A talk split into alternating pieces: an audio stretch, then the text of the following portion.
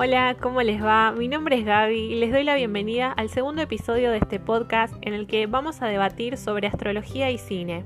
Les recuerdo antes de comenzar que pueden encontrarme en Instagram como arroba pisciana.mente para intercambiar comentarios opiniones o sugerir alguna película en particular si así lo desean, los invito a sumarse a mi página. En esta oportunidad les propongo analizar la película Wonder.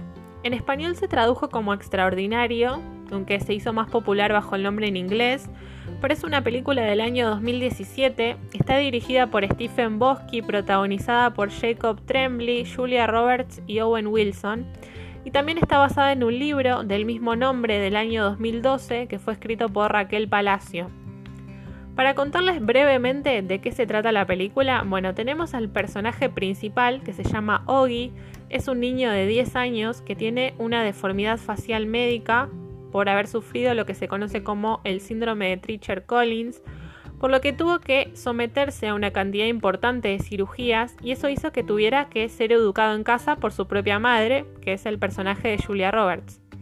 Hasta que Oggy alcanza la edad suficiente como para asistir a una escuela secundaria y durante el transcurso de la película nos van mostrando cómo fueron sus primeros pasos en un colegio privado en el que tiene que aprender a relacionarse con niños de su misma edad, luchando al mismo tiempo por encajar en el grupo contra el bullying y el acoso que sufre por parte de sus compañeros.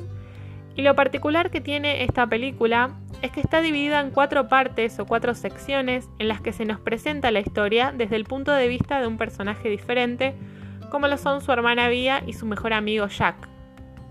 Si hablamos de cuál es la primera impresión que nos deja esta película y cuáles son las energías más predominantes que se nos presentan de una forma un poco más general, podemos notar que hay dos conceptos que se repiten a lo largo de Wonder que tienen que ver con nuestra identidad individual y nuestra identidad grupal, es decir, lo que somos como individuos y lo que somos cuando estamos en relación con otros. Y si llevamos esta dinámica a lo astrológico, tenemos dos signos dentro del zodíaco que nos acercan a estas temáticas, que son Leo y Acuario, dos signos que son opuestos pero que también tienen mucho en común. Si nosotros sabemos que dentro del zodíaco tenemos 12 signos en total, que representan 12 momentos o 12 fases dentro del recorrido evolutivo que hace la energía. Pero estos 12 signos están distribuidos o agrupados en 6 pares o ejes. Si cada signo tiene su signo opuesto complementario, que funciona como si fuesen dos caras de una misma moneda. Si bien tienen sus diferencias, ambos constituyen a una misma energía y eso hace que en un punto se complementen. Esto sucede entre Aries y Libra, Tauro y Escorpio, Géminis y Sagitario, Cáncer y Capricornio, Leo y Acuario y Virgo y Piscis. En la película Wonder se juega muchísimo el eje Leo-Acuario y ese es el tema que les propongo tratar hoy. ¿Cuál es el significado o el sentido de este eje? Bueno, en primer lugar tenemos a Leo, que es un signo de fuego, y Leo es ese momento dentro del recorrido zodiacal en el que aparece por primera vez la noción de identidad es el signo que viene después de cáncer, y cáncer nos habla de la pertenencia. Cuando se hace al pasaje, eh, perdón, cuando se hace el pasaje a Leo, la identidad ya no está puesta en ese lugar de pertenencia, sino en lo individual. Por esta razón se considera Leo como el signo del yo o el signo de la autoconciencia, porque lo que hace es centralizar la energía sobre sí misma. Y así como cada signo tiene un planeta regente, Leo está regido por el Sol, y tomamos al Sol como ese punto que está fijo, que tiene un lugar central y que irradia su energía al resto del sistema. De eso se trata la energía de Leo en un sentido un poco más abstracto. Para nosotros a un nivel psicológico, Leo viene a hablarnos de qué tan conscientes somos de nosotros mismos. Todos somos ese sol o ese centro, porque en nuestra vida ocupamos un rol protagónico y irradiamos una cierta energía hacia el afuera. Todos tenemos una identidad, tenemos un nombre, algo que nos identifica. Ahí se pone en juego esta energía leonina, en nuestra capacidad de tomar ese rol protagónico, de descubrir cuál es ese brillo que podemos irradiar, por eso también se lo relaciona con nuestros talentos creativos, aquello que nos hace destacarnos como individuos. Y de acá nacen las características que solemos conocer de Leo, ¿no? Esto de ser llamativos, de ser el centro de atención, todo lo que se relaciona con la creatividad, con la capacidad de liderazgo, el carisma, la autoexpresión, así como también el, rap, el drama, perdón, y muchas veces también el egocentrismo. Del otro lado del eje tenemos el signo Acuario, que es un signo de aire. ¿Y cuál es la principal diferencia que tiene con Leo? Bueno, dentro del recorrido del zodíaco, la fase Acuario es donde la energía ya no está centralizada como lo estaba en Leo. No hay un único centro dentro del sistema, no hay un único sol. Esa conciencia de identidad que se originó en Leo sigue estando, pero ya no como individual, sino más bien como interactiva, porque este es el momento en el que nos damos cuenta de que somos parte de una red, en la que cada uno desde un centro se conecta con otros centros que conforman esa misma red y que son diferentes entre sí, porque cada uno desde esta perspectiva leonina es único e irrepetible. Entonces la identidad se va construyendo y se redefine de una manera más colectiva dentro de esa interacción. Nos vamos redefiniendo según ese contexto del cual somos parte. De eso se trata la energía de Acuario en un sentido más puro y más teórico. Y de acá nacen sus cualidades, no Acuario entendido como lo excéntrico, lo diferente, lo indefinido, lo innovador, lo colectivo y lo grupal. ¿Qué es lo que une a estos dos signos, ese punto común, o lo que este eje viene de cierta manera a enseñarnos? Bueno, Leo y Acuario nos llevan a pensar en las cualidades que todos tenemos desde ese lugar central que ocupamos en nuestra propia vida, que nos hacen brillar y destacarnos del resto, pero que al mismo tiempo generan un impacto en el contexto en que nos movemos. ¿Sí? Nos habla de esas cualidades que cada uno como individuo puede aportar después a lo grupal. Y tendemos siempre a hacer esta separación ¿no? entre Leo y Acuario como lo individual y lo social respectivamente. Pero para comprenderlos en un nivel más profundo, si esa separación no existe, no existe lo individual separado de lo social, porque todo es parte de un mismo movimiento.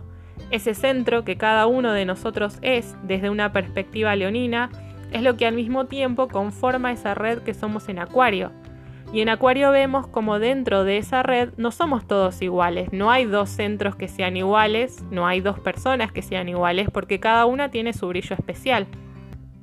Las cualidades que desde Leo nos hacen ser únicos son las mismas que después en Acuario nos hacen ser diferentes. Y a partir de esta idea podemos ver cuál es el lazo de complementariedad en estos dos signos, ¿no? De ahí surge un poco esta noción de opuestos complementarios. Me pareció acertado elegir la película Wonder para hablar de este tema porque la energía de este eje Leo-Acuario está muy presente, pero no desde un lugar fijo. No es tan fácil etiquetar a un personaje con Leo o con Acuario porque en cierta forma todos juegan ambas energías en simultáneo. A veces se paran desde un lugar y a veces del otro.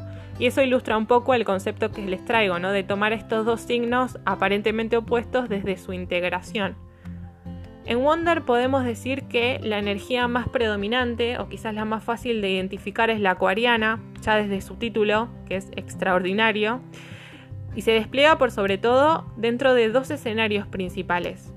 Por un lado, la dinámica grupal dentro del ambiente escolar, tanto en la escuela como en el campamento al cual los chicos asisten, y por otra parte en las escenas que transcurren durante Halloween. Las escenas de Halloween son muy interesantes porque ¿Qué pasa durante esta festividad? La gente se disfraza.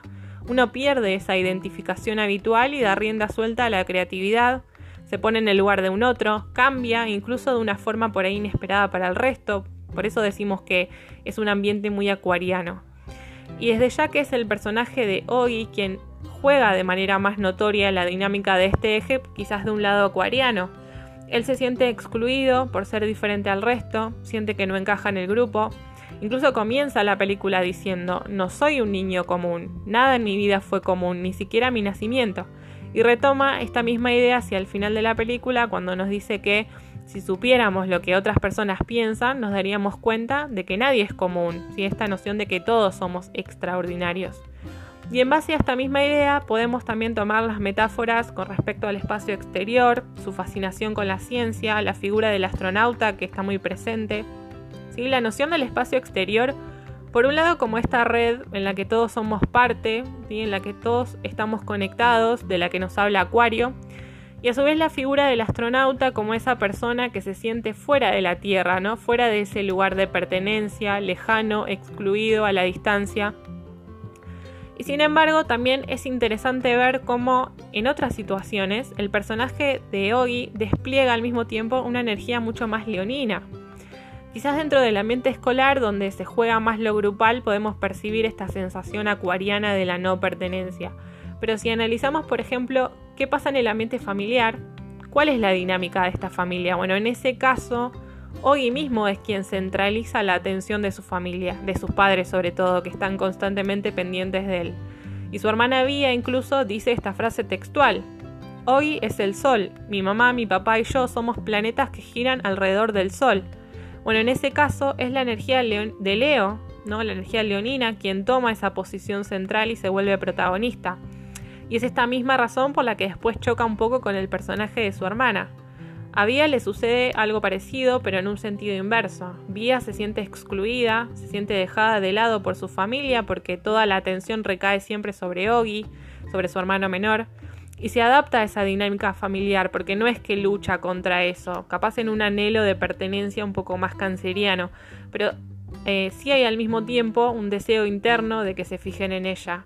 Es como si dijera, yo soy parte de esta familia, soy parte de este grupo, pero también merezco ese reconocimiento individual por lo que yo soy.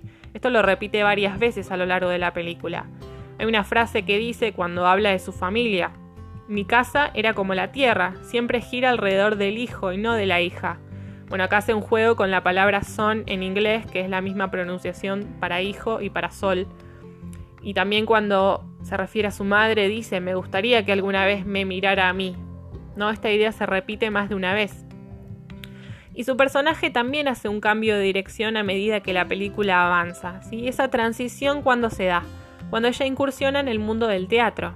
Y el teatro lo tenemos como la representación de la energía leonina, en este sentido de esa figura central que se destaca arriba de un escenario, que irradia determinada energía y que genera un feedback con el entorno en ese aplauso final, ¿no?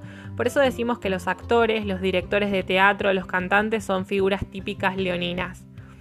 Pero el problema es que ella no se siente del todo cómoda con esa energía, entonces ¿qué hace? Se esconde en el grupo, busca pasar desapercibida. Destacarse desde lo individual le genera incomodidad, entonces se refugia en lo grupal y acá vemos nuevamente este movimiento entre Leo y Acuario que no es fijo sino que va cambiando. Es un novio Justin incluso quien le dice, la mayoría de los actores no para de hablar de sí mismos y vos ni siquiera hablás. Eso es lo que a Vía le pasa.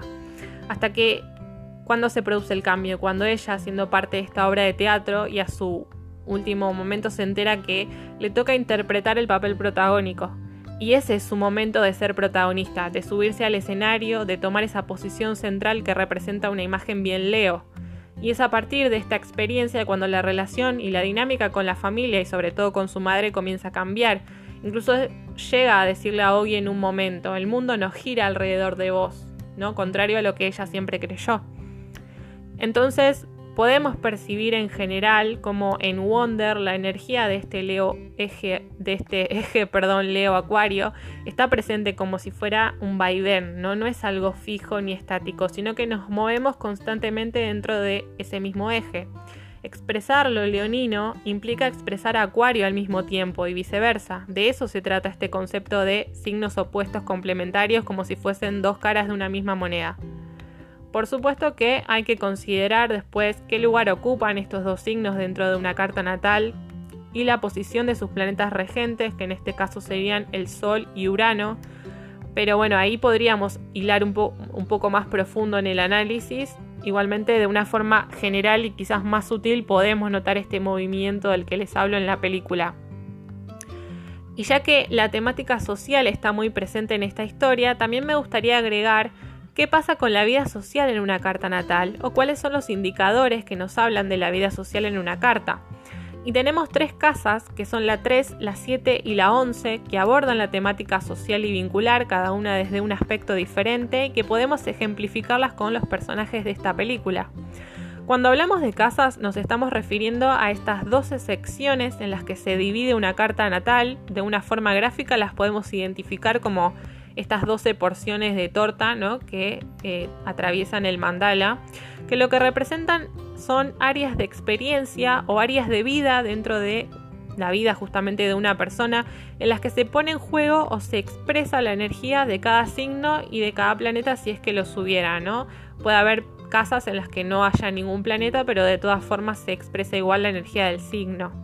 Tenemos la casa que se refiere a lo familiar, por ejemplo, a lo económico, otra de lo laboral, de las relaciones, de la sexualidad, de la vocación, sí, hay muchas temáticas que se tocan en cada casa, pero en cuanto a lo social podemos distinguir estas tres. En primer lugar, la casa 3 es el área social, pero más desde una edad más temprana, ¿sí? nuestras primeras relaciones sociales, las que tenemos cuando somos niños. Nos habla de la primera escolaridad, de nuestra relación con los hermanos, con vecinos, con compañeros de escuela, pero más desde el lado de ese grupito de amigos un poco más reducido o más íntimo, ¿sí? aquellos amigos a los que podemos considerar hermanos. Y en Wonder nos serviría acá prestar atención, por ejemplo, al vínculo entre Via y Ogi como hermanos, o la amistad que tiene Ogi con este grupito de amigos que forman la escuela más hacia el final de la película, donde están Jack Will, Summer y otros niños. Pero después tenemos en segundo lugar a la casa 7, que también es un área social porque nos habla de nuestros vínculos interpersonales, pero por sobre todo en relaciones de a dos. Si es la casa análoga a Libra, que un poco la mencionamos en el episodio anterior, y que nos habla de vínculos de a dos en el que consideramos a ese otro como un par, ¿sí? como alguien que está a un mismo nivel que nosotros. Son relaciones horizontales, como lo puede ser una relación de pareja, un matrimonio, una sociedad, ¿no? La relación con un socio, o por ejemplo, una relación entre dos mejores amigos. En esta casa ubicaríamos, por ejemplo, la relación que tienen Ogi y Jack Will como mejores amigos, o Via y Miranda también como mejores amigas, o incluso hasta podríamos incluir en esta casa el matrimonio, ¿no? La relación entre los personajes de Julia Roberts y Owen Wilson. Y por último tenemos la casa 11, que es análoga a Acuario, entonces se repiten algunas temáticas, pero esta casa nos habla de nuestros vínculos sociales desde lo grupal y lo colectivo.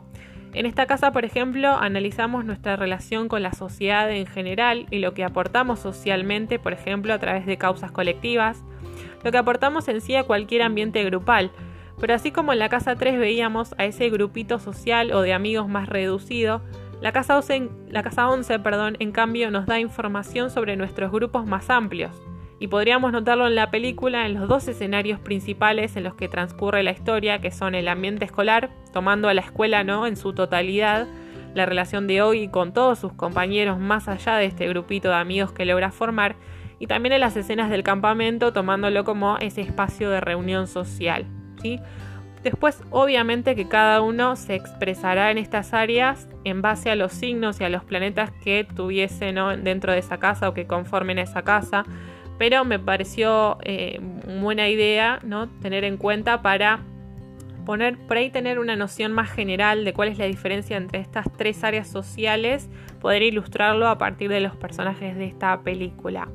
Desde ya que se las recomiendo porque es una película muy linda, deja un muy lindo mensaje y es bueno lo que me permitió hacer este simple análisis por el que voy a dar por finalizado el episodio. Yo espero realmente que lo hayan disfrutado y de todas formas si tienen algún comentario o sugerencia pueden comunicarse conmigo en mi Instagram que es arroba Les agradezco por escuchar y nos vemos la próxima.